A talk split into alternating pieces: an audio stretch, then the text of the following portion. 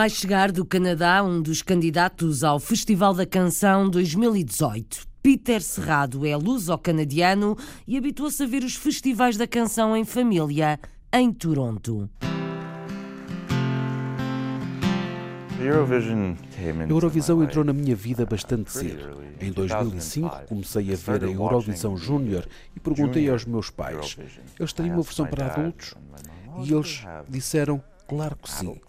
E é em maio. Portanto, desde aí assistimos todos os anos ao festival. O canadiano concorre ao Festival da Canção em Portugal. A hora dos portugueses. Rio de Janeiro. Paris. Luanda. Delhi. Cairo. Macau. Oslo. Kiev. Buenos Aires. Toronto. Nova York. Berlim. Mulheres da Europa é uma organização de voluntárias, mulheres em Bruxelas, que apoiam crianças e outras mulheres em todo o mundo. E é uma associação que celebrou ano passado 40 anos, por isso é uma associação que já tem a sua história. Desde a sua fundação já distribuímos cerca de 9 milhões de euros em projetos por todo o mundo. Uh, atualmente somos cerca de 850 membros, tudo mulheres, tudo voluntárias. Filomena Aguiar é uma das mulheres da Europa, uma organização de apoio social. Jack Martins é um dos luso-americanos mais ativos na política norte-americana. Já foi autarca e senador, é republicano, mas não quer misturas com Donald Trump, o atual presidente. E embora nós participamos no mesmo partido, Uh, acho que é importante que as pessoas lembram-se que eh, o importante são os resultados, a pessoa a quem nós estamos a votar e, e por quem estamos a votar. Jack Martins, político luso-americano que apresentamos na hora dos portugueses. Há um tatuador profissional no Luxemburgo que é luso-descendente. Wilson Oliveira tem o seu próprio corpo cheio de desenhos. Tenho retratos dos meus pais, penso que são aqueles as minhas tatuagens preferidas, não são tatuagens feitas melhor, mas gosto muito. É a mesma cara da, da minha mãe e a cara do meu pai, que representa os meus pais. Sem eles nada disso seria possível por isso. Orgulho estampado na pele. Com orgulho, os sportinguistas na Venezuela estão a tentar organizar-se. Gostavam de ter uma casa, mas nem que seja um núcleo querem ter um ponto de encontro. Já existe uma Casa do Porto, existem grupos de benfiquistas, agora um grupo também de sportinguistas, penso que fazia falta no seio da nossa comunidade portuguesa na Venezuela. E é uma forma também da gente compartilhar pronto, atividades e de compartilhar ideias e de compartilhar opiniões e de falar de futebol, que é uma, uma das partes interessantes da nossa vida, não é? Fernando Campos, um sportinguista na Venezuela. O Forte de São João, no Brasil, praia de Bertioga, foi a primeira fortaleza portuguesa no país, ponto de partida para a conquista da atual cidade do Rio de Janeiro em parceria com os indígenas. Ele é um forte que foi construído dentro de um acordo que os portugueses fizeram com os índios, na época os índios tupiniquins, para proteger a região da invasão dos tupinambás. Então os tupiniquins se aliaram com os portugueses e eles ficaram com essa parte do litoral de Bertioga para o sul. Outros tempos, na época dos descobrimentos. A Oriente, em Taipa, Macau, António é nome de restaurante com medalhas, mérito do chefe. Temos aqui a medalha de mérito turístico conferida pelo governo da RAEM. Temos a medalha de mérito turístico das comunidades, por acaso não está aqui, está no meu uniforme. Classe Ouro, desde 2009, que somos recomendados pelo Guia Michelin, pelo menos até este ano. Vamos lá ver para os outros. Nunca mais sai a estrela. A gente vem tenta trabalhar para a estrela, mas ela não aparece. Sem estrelas, mas com prémios. O restaurante António em Macau.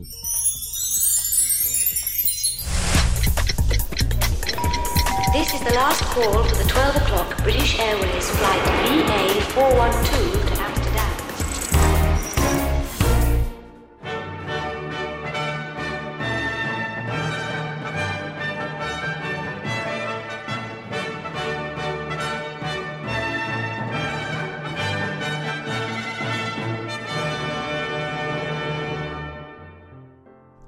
to luso-canadiano foi selecionado para concorrer ao Festival da Canção no ano em que Portugal recebe o Eurovisão.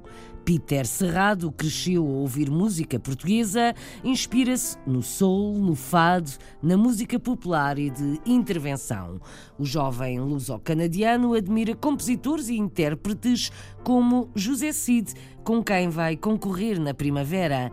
Dono de uma voz grave e ponderada, vamos ouvir, na rádio, Peter Serrado cantar em inglês. Resta saber em que língua vai cantar no Festival da Canção em fevereiro.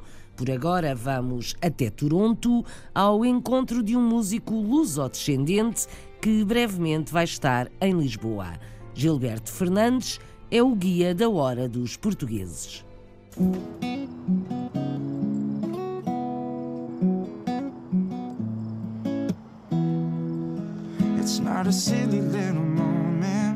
O luso-canadiano Peter Serrado é um dos concorrentes da edição portuguesa do Festival da Canção 2018, que se vai realizar em Lisboa e Guimarães nos meses de fevereiro e março.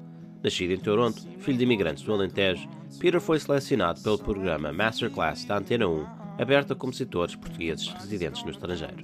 Apesar de viver fora de Portugal, a sua formação musical passa por esse país e pela sua comunidade imigrante, que procura representar no concurso Eurovisão.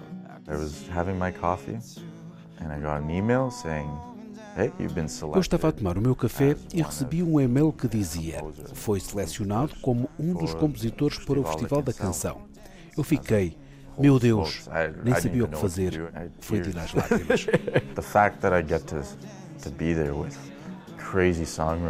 O facto de eu participar lado a lado com compositores fantásticos como o Pissarra, que tem imenso sucesso em Portugal, é de doidos. O José Cid também é fantástico. Pessoas que eu ouvia. A música sempre foi uma parte integral da minha vida desde que nasci. Uh, Meu pai é grande apreciador de fado, adora fado Portanto, eu costumava ir a todos os espetáculos nos clubes comunitários. E lá andava eu, um miúdo de 4, 5 ou 6 anos. E ainda hoje vou a essas coisas. A minha mãe convenceu-me a participar num concurso de canto da comunidade. Eu estava aterrorizado, mas pensei: sabes que mais? Vamos a isso. Eu adoro cantar. É isto que eu me vejo fazer. Não me imagino sentado no escritório em frente a um computador. E acabei de ganhar o concurso, o que foi fixe e deu-me motivação para continuar. Daí surgiu a oportunidade de gravar o meu primeiro álbum, o que foi fantástico. My first album, which was pretty awesome my perfect little angel. I never would expect this from you. Soul is definitely part of my identity as. Uh, o soul definitivamente faz parte da minha identidade como compositor. Também tenho uma base muito tradicional, vinda do fado e da música popular portuguesa, como o Zeca Afonso. Muitas das minhas melodias vêm daí, das minhas raízes portuguesas, o que é fixe. Boa noite, é um prazer estar aqui outra vez. Obrigado, Casa do Alentejo. Eurovision came into my life Eurovisão entrou na minha vida bastante uh, cedo. Em 2005 comecei a ver a Eurovisão Júnior e perguntei aos meus pais: eles têm uma versão para adultos? E eles oh, disseram: claro que sim.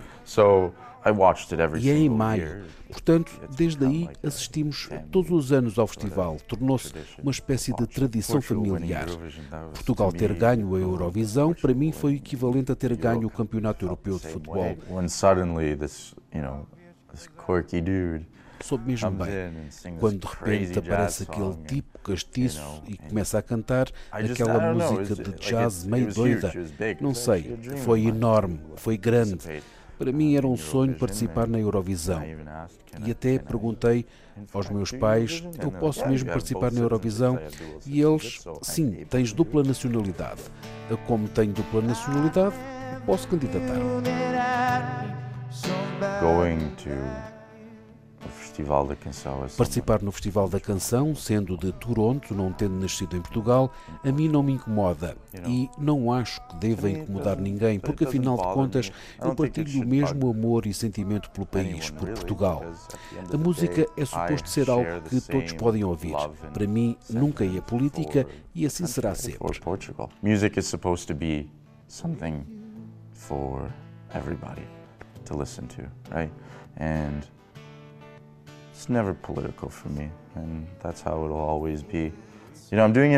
Eu faço por todos os portugueses, faço por todos os que estão lá e faço pela comunidade portuguesa aqui.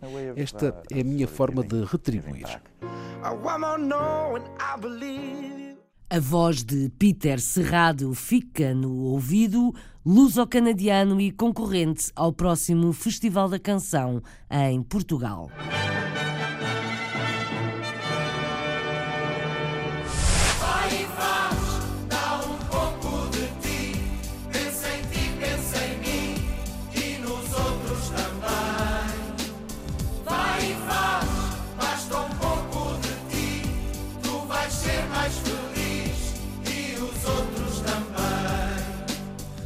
Coração da Europa, Bruxelas é a sede de uma organização de voluntárias que ajudam mulheres e crianças em todo o mundo.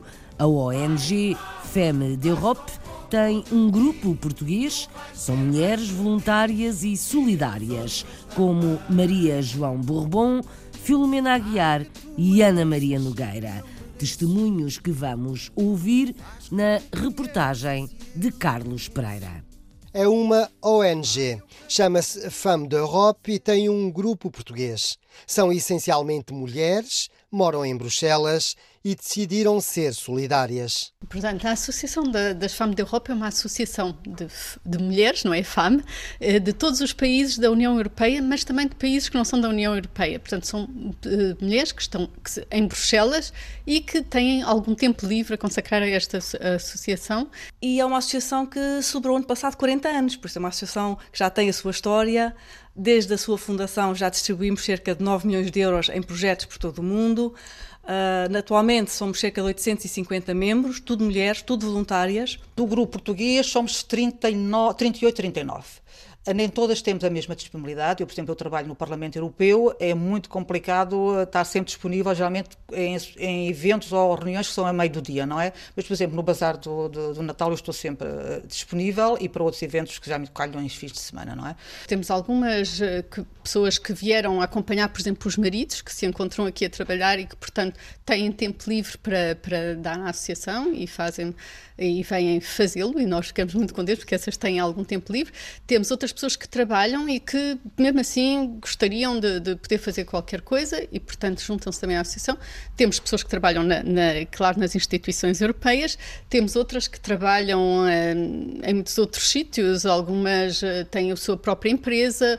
A principal atividade da associação consiste em recolher fundos e depois ajudar projetos solidários. E todos os anos costuma recolher entre 250 a 400 mil euros. Financiamos projetos de pequena escala, geralmente destinados às mulheres e às crianças, projetos de associações que não têm grande visibilidade, que não têm apoios uh, oficiais importantes, nem outro tipo de financiamento. Ajudámos, por exemplo, uma associação uh, para, que, de mães solteiras que, que, apoia mães solteiras e criámos o espaço para elas se encontrarem com os filhos, ajudámos a criar esse espaço. Apoiámos uma associação em Coimbra que recebe crianças de famílias estruturadas uh, crianças que sofreram imenso, crianças que não sabem o que é brincar, crianças que não sabem o que é conviver, crianças que não sabem o que é dialogar e ser ouvidas. Durante o ano, cada grupo organiza eventos culturais.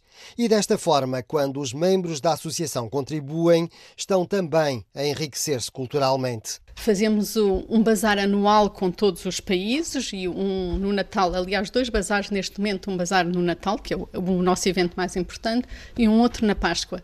Para mim, realmente o evento mais mais significativo e que é conhecido praticamente em todas as instituições europeias. Aliás, todas elas sabem que a partir da última semana de novembro, 1 de dezembro, as FAM da Europa organizam o Grande Bazar de Natal. Numa, num, no, uh, local realmente é uma, um dos, dos, edifícios da Comissão Europeia, portanto toda a gente tem acesso, tem acesso a esse edifício e, os grupos e cada um dos grupos tem imenso orgulho em apresentar os seus produtos. Por isso, há stands para cada um dos grupos. O stand português tem sempre produtos portugueses, que procuramos que sejam excelentes, que representem bem Portugal e procuramos ter sponsors que nos ajudem para ter um stand realmente bonito e com bastantes produtos portugueses. Todos os outros países têm também produtos dos seus países, produtos típicos, por isso é um bazar muito engraçado, multicultural, dezenas de milhares de pessoas passam por esse bazar. Uh, por exemplo, os nossos pastéis de nata, eu devo dizer que nós vendemos no dia e meio cerca de 2.000 a 2.500 pastéis de nata, não é? Aliás, eles passam pastel de nata, pastel de nata é a primeira coisa que eles perguntam. Vamos ter um recital também muito interessante agora de piano e voz. E nesse caso temos geralmente, por sorte, o apoio da nossa Embaixada e do, do Instituto Camões, que tudo o que tem a ver com a cultura portuguesa ajudam e apoiam-nos na organização desses eventos, porque é importante os grupos sentirem também que têm um certo apoio das representações dos países aqui em Bruxelas. Estas mulheres da Europa apoiam projetos solidários, mas também partilham cultura e levam a cultura portuguesa até outros horizontes. A cultura portuguesa e a solidariedade de mulheres lusitanas em Bruxelas. A hora dos portugueses.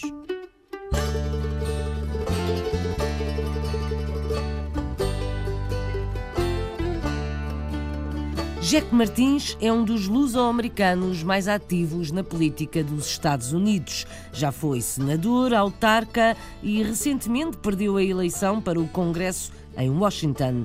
Nasceu em Mineola, mas tem as suas raízes no norte de Portugal, em Barcelos. Jack costuma passar férias em Portugal. Gosto de passar tempo em Lisboa, não só por ser Lisboa, mas também por conhecer aquele, aquele, aquela cidade que, que por tanto tempo foi o centro do mundo. Uh, gosto de passar tempo no, no Porto e na Baixa e, ou precisamente Barcelos, etc. Jack Martins gosta de descansar e passear em Portugal.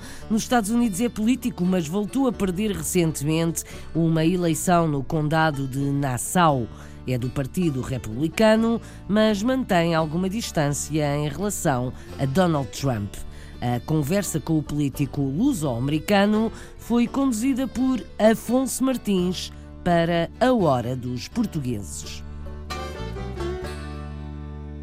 É um dos luso-americanos mais destacados da política na costa leste dos Estados Unidos.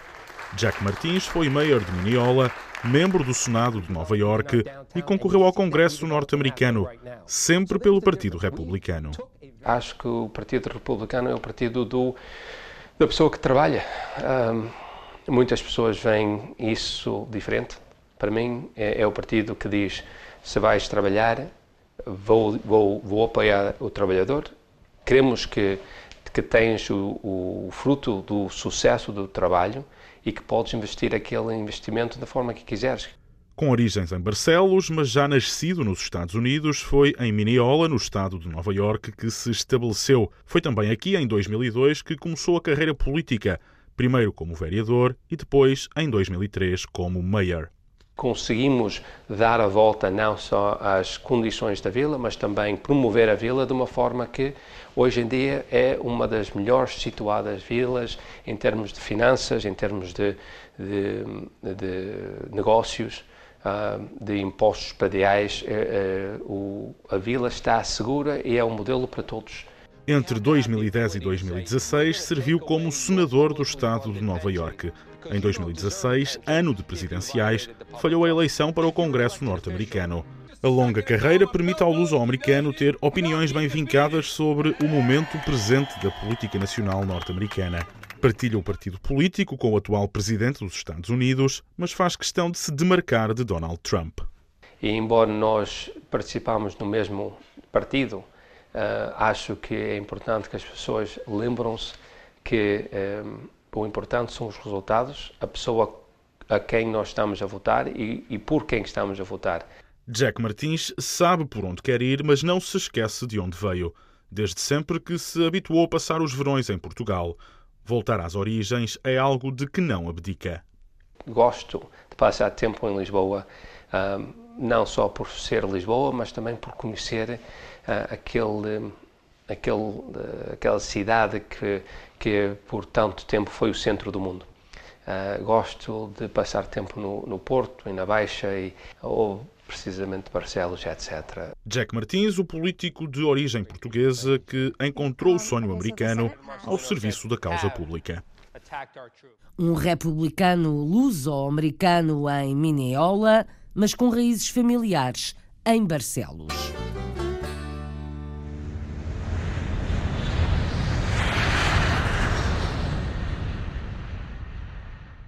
Voltamos à Europa. O luso-descendente Wilson Oliveira é tatuador de profissão e tem clientes fiéis em todo o Luxemburgo. Na sua pele, Wilson desenhou os pais que sempre trouxeram de férias a Portugal, tradição que ele mantém. O gosto pelo desenho e pelas tatuagens vem de pequenino. Hoje conquista clientes que voltam como Wanda ou Carlos, que vamos ouvir. A reportagem para A Hora dos Portugueses é de Joana Tiago Reis, no Luxemburgo. Wilson Oliveira é luso-descendente e todos os anos continua a escolher Portugal como o destino de férias. A minha mãe é portuguesa e meu pai é cabrediano. Eu nasci aqui no Luxemburgo e uh, já desde pequenino sempre passei as minhas férias de verão no Portugal, em Portugal. Eram sempre dois meses uh, fantásticos uh, e tenho belas recordações daí e sempre que posso ainda vou visitar os meus avós, os meus tios, os meus primos. Ainda sem saber, era nos cadernos da escola que ia já desenhando o seu futuro. Desenhar já sempre foi uma coisa na minha vida que eu já sempre uh, fiz, já desde, pequen, desde pequenito uh, desenhava uh, os Dragon Ball Z, todos aqueles desenhos que passavam na televisão. E também já na, na escola os professores sempre batiam na cabeça porque uma, eu, em vez de estar a escrever o que estava marcado aí, o que o professor marcava, eu desenhava e fazia letras e uh, passava todo o meu tempo mais com a caneta na mão a desenhar do que a escrever uh, os números que os professores queriam. Há seis anos a fazer tatuagens, Wilson é cada vez mais procurado por pessoas das mais diversas nacionalidades comecei a tatuar, ainda andava na escola e então eu fazia as tatuagens depois das aulas e uh, no dia que eu acabei a escola, que eu, uh, que eu tive o meu diploma, comecei logo no dia seguinte a trabalhar numa loja de tatuagens. Esta aqui é a terceira que faço, neste quarto quarto, porque fiz duas hoje e foi ele que as fez, sim. Conheço o trabalho dele, já o conheço há, algum, há alguns anos e gosto do trabalho que ele faz, por isso são coisas que ficam marcadas na nossa pele para a vida inteira, por isso não se pode procurar qualquer um. No seu próprio corpo, Wilson tem mais de 50 horas de trabalho em tatuagens, mas existem umas mais especiais que outras. Tenho retratos dos meus pais, penso que são aqueles as minhas tatuagens preferidas, não são as, as tatuagens melhor, feitas melhor, mas uh, gosto muito. É a mesma cara da, da minha mãe e a cara do meu pai, que representa os meus pais sem eles nada disso seria possível, por isso.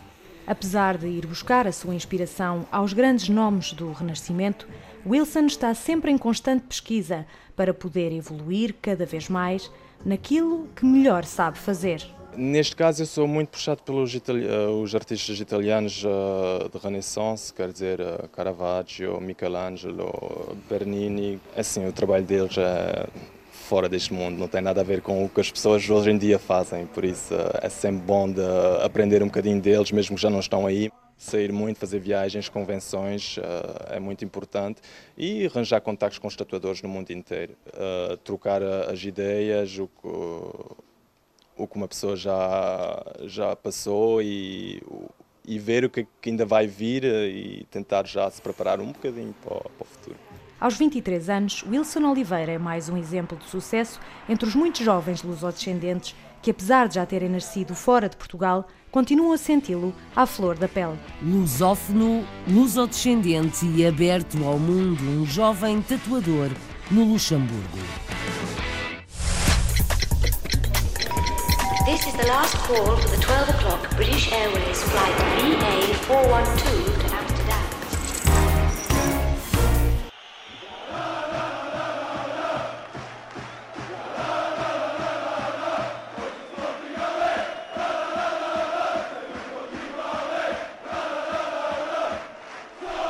sportinguistas da Venezuela estão a tentar organizar-se.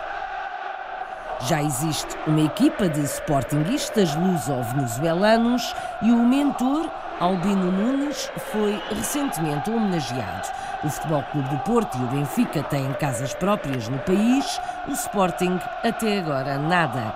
Artur Ferreira, diretor desportivo do Centro Português de Caracas, reconhece que as atividades desportivas têm sido reduzidas por causa da crise no país, mas o desporto continua a ter um papel muito importante na Venezuela.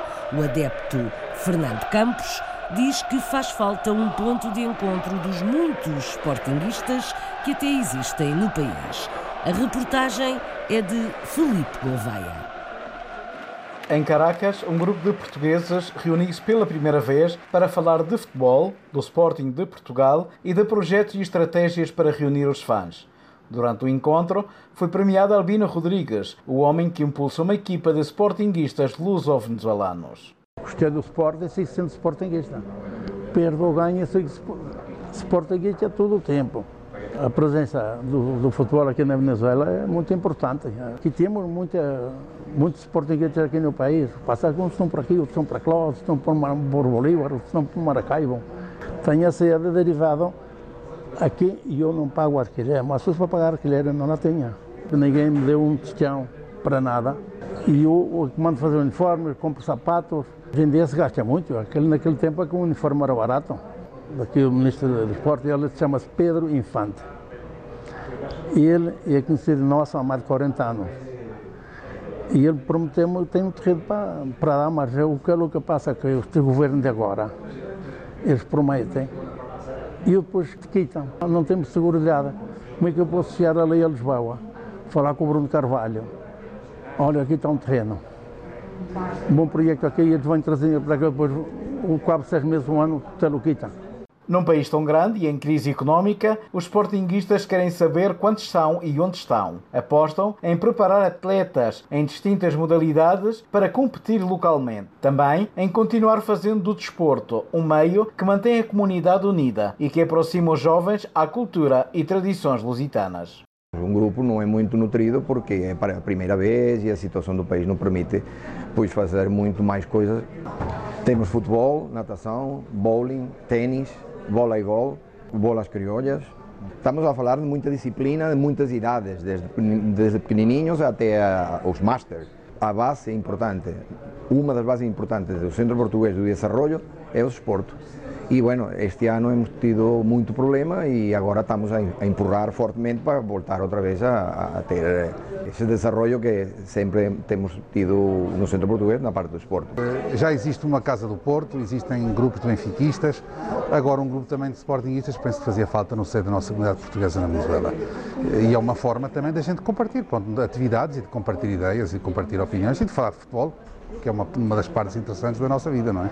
Está, neste momento está-se a começar a buscar apoios, estamos a descobrir aqueles sportinguistas que estavam ocultos, escondidos, que havia muito, há mais do que aquilo que se pensava, não é? No meio da comunidade portuguesa sempre a solidariedade é uma coisa muito importante as pessoas estão-se a organizar, os apoios estão a aparecer e penso que vamos pelo bom caminho para realmente conformar, não sei se uma casa, mas pelo menos um núcleo de sportinguistas aqui na Venezuela, pronto, para começar a criar algumas atividades na área desportiva, na área social, ou seja, há muita coisa que se pode fazer. É? Unir os sportinguistas na Venezuela e promover o desporto é a missão abraçada por algumas dezenas de adeptos portugueses no país.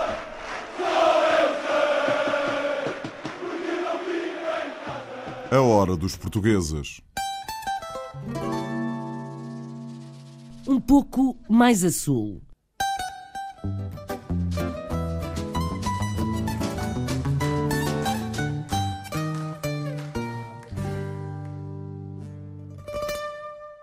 O Forte de São João foi o primeiro a ser construído por portugueses no Brasil, na praia de Bertioga, no litoral norte de São Paulo. Foi ponto de partida para uma viagem de barco que levou à fundação da atual cidade do Rio de Janeiro.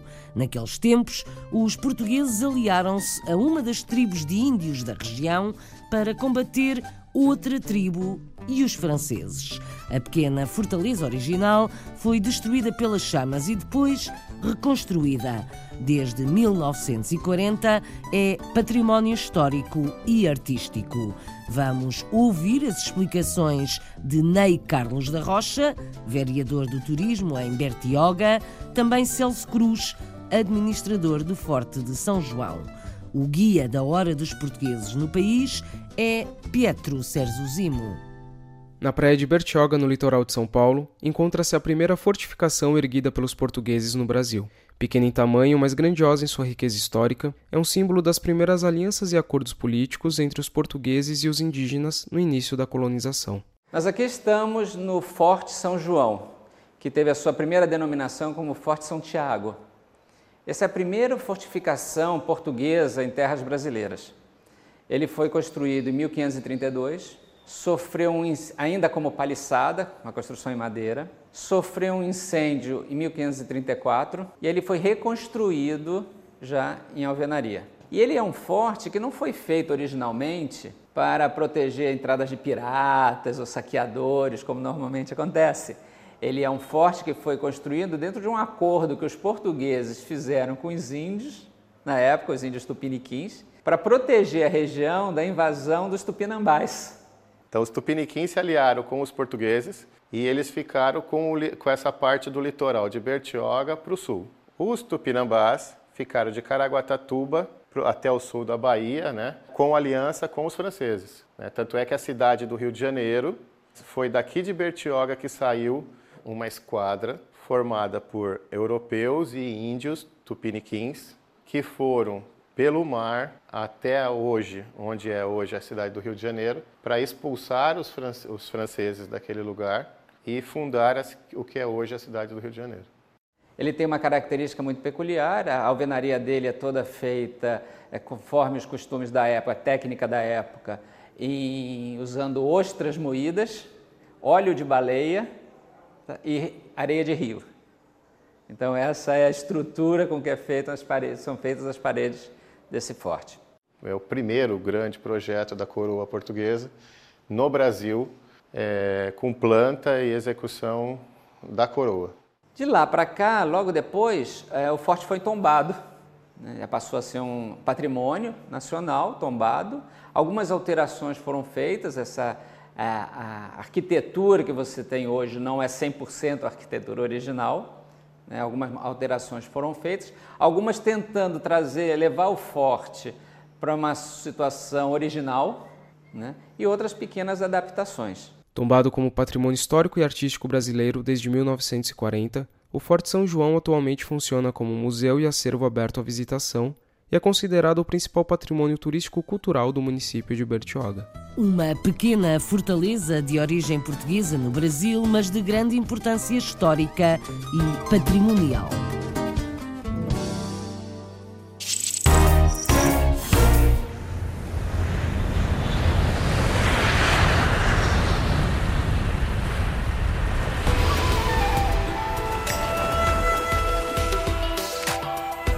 A Oriente, na ilha de Taipa, em Macau, o restaurante António é português e já recebeu várias distinções. Tem 10 anos e António Neves Coelho como chefe. Há muito que vive em Macau, acompanhou a transferência do território de Portugal para a China, fez carreira na restauração e, para além do seu restaurante, dirige uma casa de tapas portuguesas e é consultor de uma cervejaria. Diogo Vieira, gestor da Portugália, quer aproveitar a experiência do chefe António. Lina Ferreira abre-nos as portas desta casa de cozinha tradicional portuguesa em Macau. António Neves Coelho nasceu em Portugal e tem espalhado a comida portuguesa fora do país. Thank you very much. Muito obrigado. Thank you. O primeiro contacto com a cozinha foi em Macau nos anos 70.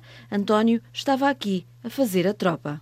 Nós, na altura, tínhamos uma messe de sargentos, que era onde se comia bem, comida portuguesa. Eu também quis, também fui nomeado um mês o chefe da messe de sargentos. De regresso a Portugal, ainda voltou ao trabalho no Ministério da Saúde, mas acabou por se voltar para a cozinha. Esteve cinco anos no restaurante a aprender a cozinhar e começou um trabalho de pesquisa pelo país. E percorri Portugal de leste a leste. Foi o início de uma carreira de diretor de restauração em restaurantes e hotéis. Um convite que me foi dirigido um grande hotel da Coreia para ser diretor de food and beverage do hotel da Coreia. Lá vou para a Coreia. Estou na Coreia, sou convidado para ir para Cabo Verde. Vou para o Hotel Troco para Cabo Verde. Estou no Hotel Troco para Cabo Verde, sou convidado para vir para Macau. A transferência de Macau para a China apanhou a trabalhar para o governo português num restaurante de eventos oficiais. E foi assim que, em 1999, acabou por prestar assistência durante as cerimónias junto das autoridades de Portugal e da China. Nos dias seguintes à transferência, começou a trabalhar no clube militar. O restaurante do clube estava quase vazio porque os portugueses tinham ido embora. E toda a gente dizia, ainda bem que ficaste António, Porreiro António, não sei quem António. E eu senti-me motivado para continuar. Entretanto, chegou a montar um restaurante de comida portuguesa em Hong Kong, outro em Kluan e faz semanas gastronómicas de comida tradicional portuguesa em hotéis de toda a Ásia. Há 10 anos, montou este restaurante na Taipa Velha, o Restaurante António. Temos aqui a medalha de mérito turístico conferida pelo governo de, da RAEM. Temos a medalha de mérito turístico das comunidades, por acaso não está aqui, está no meu uniforme, classe ouro, eh, desde 2009, que somos recomendados pelo Guia Michelin pelo menos até este ano. Vamos lá ver para os anos. Nunca mais sai a estrela. A gente vem tenta trabalhar para a estrela, mas ela não aparece. Este restaurante é uma parceria com a Sniper, um fundo de investimento que tem apostado no imobiliário na zona da Velha Taipa. A Sniper compra e recupera casas antigas e depois abre negócios. Foi assim que surgiram vários novos restaurantes nesta zona. A Sniper tem também uma operação de marketing montada para promover esta zona como um destino. Foi através desta empresa que António Neves Coelho passou a estar noutros restaurantes. Desde maio dirige este restaurante de tapas. António mudou o menu de comida espanhola para portuguesa. E há cerca de um ano que passou também a ser consultor do restaurante Portugália. Uh, portanto, fazia todo sentido envolver o António no, no projeto, sendo o António alguém que, que já está no território há muitos anos, com conhecimento de F&B desta área muito forte, fazia todo sentido trazê-lo também connosco. É a altura de festejar. O chefe António chamou os amigos, está aqui neste bairro há 10 anos. E assim abrimos o apetite para pratos tradicionais portugueses em qualquer lugar do mundo. RDP Internacional. Portugal aqui tão perto.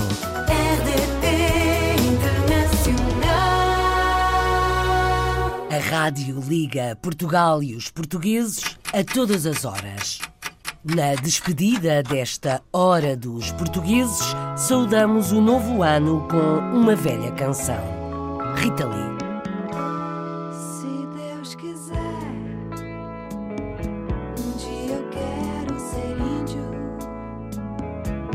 morro bem